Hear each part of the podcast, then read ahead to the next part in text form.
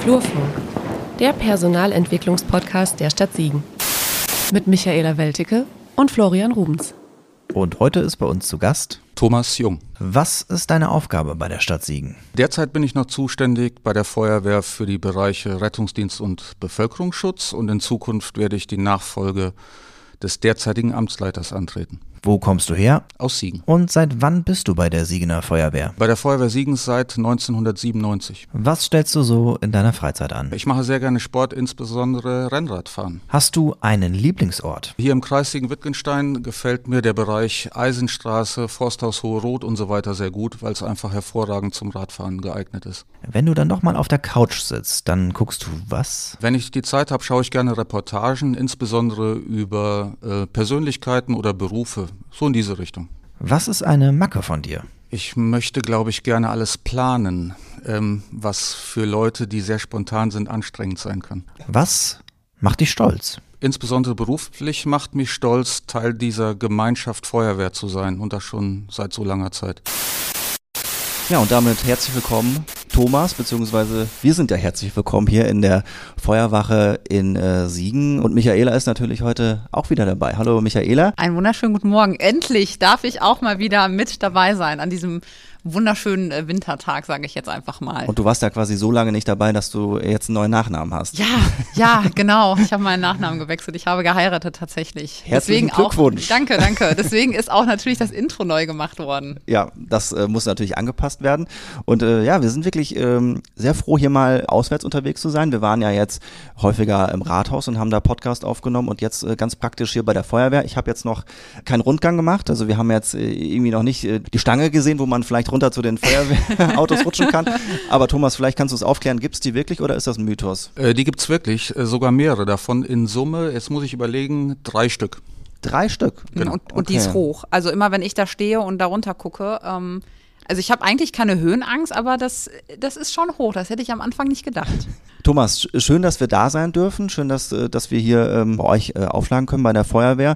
Heute soll es eben ein bisschen um die Arbeit der Feuerwehr gehen, aber auch um, um dich persönlich. Und das wäre meine erste Frage auch, persönlicher Natur. Was hat eigentlich dazu geführt, dass du äh, zur Feuerwehr gegangen bist? Es war eigentlich Zufall. Also es war nie meine Absicht. Ähm, ich habe ganz normal Abitur gemacht und habe danach Zivildienst oder Wehrdienst machen müssen. Und ähm, ich habe mich für den Zivildienst entschieden, den ich beim Deutschen Roten Kreuz hier im Kreisverband Siegen-Wittgenstein gemacht habe und habe den auf der Rettungswache Willensdorf gemacht. Und das waren so meine ersten Kontakte überhaupt zu diesem Bereich oder Geschäft wonach ich nach Beendigung des Zivildienstes dann bei der Feuerwehr als Praktikant in der Tat angefangen habe, im Rettungsdienst. Und dann ging das äh, immer so weiter, kann man sich genau. vorstellen. Genau, also man ist dann da hängen geblieben und man hat die Möglichkeit bekommen, sich ja zu entwickeln. Das heißt, du warst vorher jetzt nicht schon in der Feuerwehr tätig, in der Freiwilligen Feuerwehr. Ich sag mal, das ist ja oftmals so der natürliche Werdegang, würde ich schon fast sagen. Erst kommt die Jugendfeuerwehr, dann die Freiwillige Feuerwehr und dann eben die ja, Berufsfeuerwehr. Genau, so war es bei mir eben nicht. Ähm, ich war nie in der Jugendfeuerwehr, ähm, hatte diesen Wunsch mal als Kind aber irgendwie ähm, wurde das auch nicht so unterstützt und ähm, deshalb habe ich nie Kontakt dazu gefunden, vorher zumindest nicht, vor dem Zivildienst. Ja, und vielleicht müssen wir das auch mal für den einen oder anderen vielleicht ein bisschen abgrenzen, weil Feuerwehr ja nicht gleich Feuerwehr ist. Wir haben es ja gerade gehört, wir haben ja einmal vor allem so in dem im ländlichen Bereich, bei uns in Siegen-Wittgenstein ja sehr häufig die Freiwillige Feuerwehr und ich glaube, Siegen ist ja, korrigiert mich, wenn ich falsch liege, die einzige Berufsfeuerwehr bei uns im Kreis, oder? Wir sind eine hauptberufliche Feuerwehr. Wir sind derzeit keine Berufsfeuerwehr okay. vom Status her, sondern wir sind eine Freiwillige Freiwillige Feuerwehr mit einer hauptamtlichen Wache, so heißt das richtig. Was ist der Unterschied zu einer, zu einer Freiwilligen Feuerwehr? Der Unterschied zu einer klassischen Freiwilligen Feuerwehr ist, dass halt hier eine Wachbesatzung 24 Stunden rund um die Uhr ähm, im Dienst ist und sofort Einsätze übernehmen kann. Also quasi der Weg zum Gerätehaus und das Ausrücken entfällt hier das, weil wir eben vor Ort sind. Was sind äh, deine Tätigkeitsbereiche hier bei der Feuerwehr? Was machst du genau? Ich befinde mich ganz normal, also fast wie der andere auch im Tagesdienst. Bei uns heißt Tagesdienst, dass ich von Montags bis Freitags äh, Bürotätigkeit ausübe. Ich bin für die Sachgebiete derzeit zuständig Rettungsdienst, Bevölkerungsschutz und Nachrichtentechnik. Das heißt, ich kümmere mich um alles, was um die Organisation von Rettungsdienst und diesen genannten Themen geht. Ungefähr dreimal im Monat übernehme ich dann einen 24-Stunden-Dienst. Das ist dann der Einsatzführungsdienst. Das ist quasi ein 24-Stunden-Einsatzleiter, der dann auch auf der Feuerwache hier ist. Heißt aber, dass du nicht mehr mit rausfährst? In den Schichten natürlich schon, ähm, also wenn der Einsatzleiterdienst ist und ansonsten nur bei großen Ereignissen, ja. Wie oft kommt es dann in diesen ja, Nächten oder in diesen 24-Stunden-Diensten vor, dass ihr tatsächlich mal aus oder dass du tatsächlich ausrücken musst? Ähm, Wie Das ist, in da der, so Zahlen? das ist in der Tat sehr unterschiedlich. Also äh, im Schnitt würde ich sagen, kommt das in so einem 24-Stunden-Dienst anderthalb bis zweimal vor. Aber das ist jetzt bei der Feuerwehr. Der Rettungsdienst ist ja, glaube ich, ein bisschen höher frequentiert in der, ja, in der Einsatzzahl, richtig? Genau, wir haben derzeit äh, vier Rettungswagen hier auf der Feuerwache stationiert, 24 Stunden lang. Und dort sind die Einsatzzahlen immens höher als im Vergleich zur Feuerwehr. Also wir fahren hier im Schnitt derzeit pro Rettungswagen zwischen 14 und 17 Einsätzen in 24 Stunden pro Fahrzeug. Das ist aber Wahnsinn. beachtlich, Da ja. kriegt man wenig Schlaf. Ja, kann ich mir wirklich Das sehr, ist sehr so. gut vorstellen.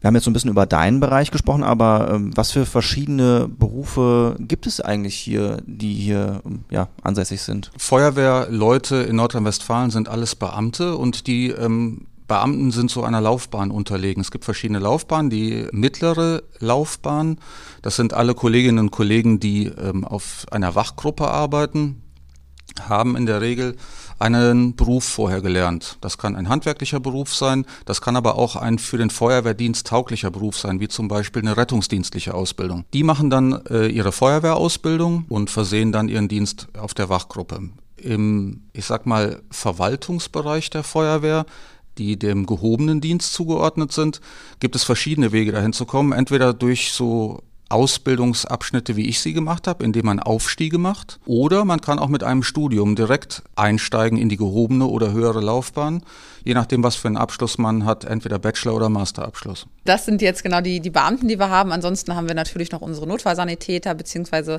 Rettungs-, ich muss immer überlegen, Rettungsassistenten oder Sanitäter. Es gibt Rettungssanitäter, es gibt Rettungsassistenten. Ich bin zum Genau. Beispiel noch einer, das ist ein aussterbender Beruf, weil der durch den Notfallsanitäter abgelöst worden ist. Genau, also es gibt beides, aber ich kann mir nie merken, was, äh, was jetzt was ist. Also ich weiß, Notfallsanitäter ist das Höchste, sage ich jetzt einfach mal. Genau. Ähm, aber wie jetzt da die Abstufungen sind, ich kann es mir trotz vier Jahre für die Feuerwehr zuständig einfach Im nicht Prinzip merken. ist es so Rettungssanitäter, Rettungsassistent, Notfallsanitäter, so Okay. wenn man so eine Treppe bilden würde. Ja, genau. Ansonsten haben wir auch noch ganz normale, in Anführungsstrichen, Verwaltungskräfte, äh, die eben in der Verwaltung arbeiten und da zum Beispiel für Abrechnungen zuständig sind ähm, und, und solche Sachen. Das sind allerdings wirklich nur eine, nur eine Handvoll. Wir können ja nochmal zum konkreten Arbeiten hier auf der Wache zurückkommen. Ihr habt ja gerade eben schon beschrieben, wie das dann auch schon mal aussieht, wenn hier Schichten sind, dass dann halt rund um die Uhr besetzt werden muss. Wie schnell muss man dann eigentlich am Einsatzort sein? Wie, wie schnell äh, könnt ihr ausrücken? Unsere Absicht ist, und so ist es auch geplant, dass wir eigentlich an jedem Punkt in der Stadt ungefähr acht Minuten nach Ausrücken eintreffen und dort tätig werden. So ist zumindest der Planungsstand. Ähm, Das wird ein bisschen beeinflusst durch Verkehr, Wetter, so wie heute, ähm, was ein bisschen Einfluss darauf haben kann. Aber das ist so die Grundplanung, wovon wir ausgehen. Wetter wie heute ist ein wenig Schnee, denn wir nehmen auf heute am 19. Januar, ähm, was mich vielleicht auch zu meiner nächsten Frage bringt, denn die Silvesternacht, die ist jetzt zwar schon ein bisschen was her, aber äh, gerade wirklich heiß diskutiert, die Gewalt an äh, Rettungskräften, die ja ähm, zunimmt, zumindest hat man so ein bisschen das Gefühl, ich glaube auch, Thomas, in eurem Alltag in den letzten Jahren mehr geworden? Ich würde sagen, es ist definitiv mehr geworden. Das hat aber nicht nur was mit Gewalt gegen Einsatzkräfte zu tun, sondern das ist mein persönlicher Eindruck, dass einfach ein höheres Gewaltpotenzial insgesamt untereinander vertreten ist. Also in der Gesamtbevölkerung. In der Gesamtgesellschaft, ähm, dass weniger nachsichtig miteinander umgegangen wird. Und ich glaube, das trifft auch dann auf die Einsatzkräfte einfach zu. Was hast du da persönlich schon erlebt? Ich persönlich habe das noch nicht erlebt. Das muss ich ausdrücklich sagen. Wobei ich sagen muss, dass meine Zeit, insbesondere im Rettungsdienst, das sind die Kolleginnen und Kollegen, die am ehesten dieser Gewalt ausgesetzt sind. Das liegt bei mir einfach zu weit zurück. Ich habe das zu einer Zeit gemacht, wo das nicht sehr häufig vorkam, außer halt meiner Beleidigung von einem Betrunkenen oder sowas. Aber das hat sich heute in der Tat, glaube ich, verändert. Aber ich habe ja jetzt auch bei, bei Facebook gesehen, wie war das denn nochmal, Berliner Stadt, Stadt Böller, äh, wo dann die Kollegen aus dem Rettungsdienst äh, von einer netten Frau dann noch Berliner geschenkt bekommen haben. Äh, kommt sowas dann auch häufig vor, dass die Leute auf euch zukommen und sagen, danke, dass ihr, dass ihr da seid, dass ihr uns hilft? Äh, Das kommt in der Tat gar nicht so selten vor. Also dass sich auch Patienten zum Beispiel nochmal melden, äh, indem sie eine nette Mail schreiben oder mal anrufen und sich bedanken. Das ist in der Tat gar nicht so selten. Das ist doch bestimmt dann auch mal schön zu hören, wenn man wirklich merkt, okay, man, man, man tut tatsächlich was für die Gesellschaft und es, äh, es kommt so gut an. Und äh, tut auch natürlich den Besatzungen gut, weil die Einsätze im Rettungsdienst sich in der Tat in den letzten Jahren sehr verändert haben äh, was auch mit einer gewissen Frustration für die Einsatzkräfte einhergeht. Und ähm, da ist so ein Lob oder ein Danke natürlich eine gute Motivation. Von daher alle, die das jetzt hören, schreibt einmal der Feuerwehr und dem Rettungsdienst Dankeschön. Da kommen wahrscheinlich einige Mails zusammen. Ne?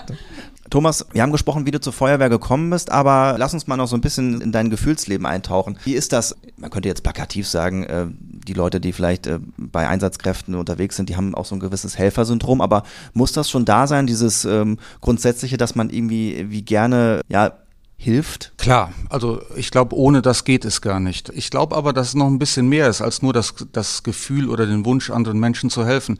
Ich glaube, so der Standard-Feuerwehrmann oder Frau, die sind alles Menschen, die gerne was regeln denen auch bewusst ist, dass sie häufig so die letzte Instanz sind und denen es einfach auch gefällt, dass sie in dieser Situation sind und dann gerne im letzten Moment auch etwas regeln möchten und dass sie so einen ja, gewissen Stolz auch darauf haben, dass sie ein Werkzeug dafür haben, noch was regeln zu können. Das, dass man in der Ausbildung lernt. Aber das ist natürlich auch Teil der Persönlichkeit von Feuerwehrleuten, ja. Ich glaube schon.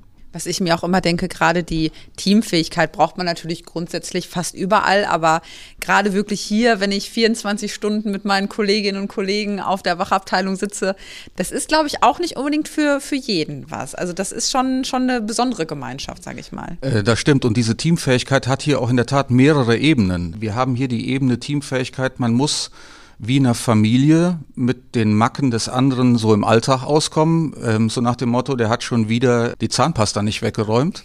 ähm, aber gleichzeitig heißt hier Teamfähigkeit auch im Einsatz unter vielleicht widrigen oder auch gefährlichen Bedingungen sich auf den anderen verlassen zu müssen und davon auszugehen, dass der das schon im Griff hat. Und deshalb glaube ich, ist bei der Feuerwehr die Teamfähigkeit wirklich auf verschiedenen Ebenen verteilt. Mhm. Ja, das, das macht Sinn auf jeden Fall. Also ich stelle mir das auch immer vor, wie so eine, wie du schon sagst, wie so eine große Familie eigentlich. So ist das im Wachalter auch, auch mit allen Problemen, die in der Familie ja. Äh, dann auch mal auftauchen. Ja, genau. das, das kann ich mir vorstellen, sicher. Da lernt man die Macken äh, gut kennen von den anderen ja. und muss auch äh, ja, lernen, wie du schon sagtest, einfach mit denen zu leben. Thomas, jetzt wirst du äh, hier bei der Feuerwehr demnächst auch zum Leiter aufsteigen. Da gibt es auch wahrscheinlich schon Datum, äh, zu, wann das der Fall sein wird? Ähm, genau, zum 1.5. diesen Jahres. Zum 1.5.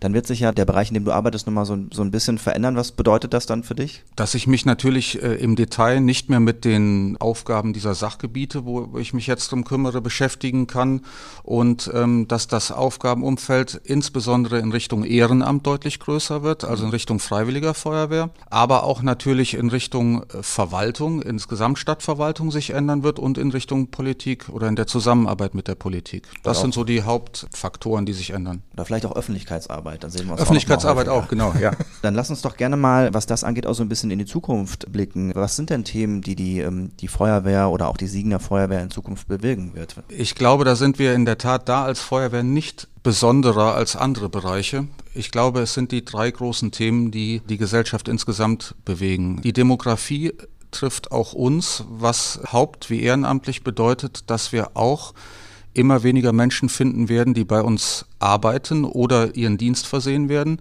Wir merken das jetzt schon. Der zweite große Punkt ist die Digitalisierung, die auch wir in der Feuerwehr vorantreiben müssen, wobei ich jetzt nicht meine, dass wir eine PDF erzeugen, sondern dass wir es schaffen müssen, Vorgänge vielleicht auch neu zu erfinden, ja, und das äh, dritte große Thema ist in der Tat die Klimakrise, die uns vor neue Gefahren stellt, vor neue Aufgaben stellt, die wir wirklich auch als Feuerwehr komplett neu erarbeiten müssen, personell wie materiell. Habt ihr denn jetzt gerade, wenn ich mal auf das letzte Thema eingehe, schon in den letzten Jahren gemerkt, dass die Einsätze im Bereich so Naturkatastrophen auch einfach mehr geworden sind? Ja, das haben wir in der Tat auch im Stadtgebiet Siegen gemerkt. Also was sich verändert ist, ähm, insbesondere Vegetationsbrände, die deutlich zugenommen haben. Wir haben auch spürbar immer wieder Starkregenereignisse, die uns äh, Sorge machen, die auch kurzfristig zu Überschwemmungen führen können.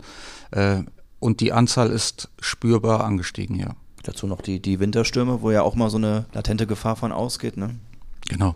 Das sind die großen Krisen, mit denen ihr euch hier bei der Feuerwehr auseinandersetzt. Kleinere Krisen gibt es natürlich auch, denke ich. Und da müssen wir, glaube ich, mal darüber sprechen, dass ihr doch ja aktuell zu viele Einsätze fahrt, richtig? Äh, genau, das stimmt. Ähm, insbesondere im Rettungsdienst. Da sind in den letzten Jahren die Einsatzzahlen massiv angestiegen. So eine wirkliche Spitze haben wir in der Tat im Jahr 2022 nochmal erlebt wo wir allein in dem einen Jahr knapp 20 Prozent Einsatzsteigerung gehabt haben im Rettungsdienst. Und das sind eben Einsätze, die, die vermeidbar sind, wo man definitiv eben nicht äh, den Rettungswagen rufen sollte. Die Kolleginnen und Kollegen im Rettungsdienst klagen immer häufiger darüber, dass die Einsätze immer niederschwelliger werden. Unser System Rettungsdienst, unser System Notfallversorgung im Krankenhaus ist darauf ausgelegt und geplant, dass wir eine Ultima Ratio-Lösung sind. Das heißt, wir kommen, wenn es wirklich um lebensbedrohliche oder schwere Erkrankungen geht. Und damit ist natürlich nicht gemeint, wenn jemand seit ja, mehreren Tagen Rückenschmerzen hat, dass das dann nachts behandelt werden muss und dann das danach geschaut werden muss. Darauf ist unser System nicht ausgelegt. Das ist so nicht geplant. Und ganz nebenbei, wir haben auch gar keinen Mechanismus, wie wir darauf reagieren können. Wir reagieren wenn jemand bei uns anruft auf den lebensbedrohlichen Herzinfarkt, genauso wie auf diesen ganz niederschwelligen Einsatz, wo seit Wochen oder Monaten Rückenschmerzen bestehen. Wir können nur mit Blaulicht dahin fahren. Das heißt, wir schießen auch mit unserer Reaktion dann über das Ziel hinaus und binden bei dieser Reaktion dann die wertvollen Ressourcen, die wir eigentlich woanders bräuchten. Also der Appell oder die äh, Bitte ist hier ganz klar, dass wir als Gesellschaft es wieder schaffen müssen, die Situation, wann ist ein Notfall, wieder klüger und genauer bewerten zu können. Da gibt es doch, glaube ich, auch diese Nummer vom ärztlichen Bereitschaftsdienst, die 116, 117, die da ja auch unterstützen kann. Das heißt, man kann ja, vielleicht kannst du ein bisschen erklären, was genau, genau also diese, ist. Diese Notfallversorgung von Patienten beziehungsweise von Bürgerinnen und Bürgern äh, fußt quasi so auf drei Säulen. Das eine ist die Notaufnahme im Krankenhaus, die natürlich auch 24-7 geöffnet hat. Das andere ist der Rettungsdienst, das sind wir. Und die dritte Säule ist der kassenärztliche Bereitschaftsdienst. Das ist quasi der niedergelassene Hausarzt, der halt dann auch eine Art Rufbereitschaft hat. Das Problem, was ich aus Sicht des Rettungsdienstes jetzt geschildert habe, betrifft aber die anderen beiden Säulen genauso. Auch der kassenärztliche Notfalldienst klagt darüber, dass er mit niederschwelligen Fragen zu Unzeiten natürlich ähm, angefragt wird, genauso wie das Krankenhaus auch. Wir können nicht im Gesundheitssystem jetzt anfangen zu schieben, so nach dem Motto, das kann jemand anders machen, weil alle drei Säulen überlastet sind, was das anbelangt.